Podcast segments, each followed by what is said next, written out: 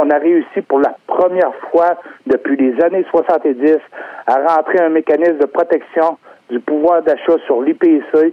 C'est un premier pas important qui vient euh, baliser les prochaines conventions qu'on va avoir.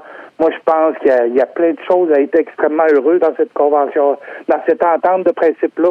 Puis je pense que les gens, pour l'apprécier à leur juste valeur, ils devront se présenter aux assemblées. C'est important.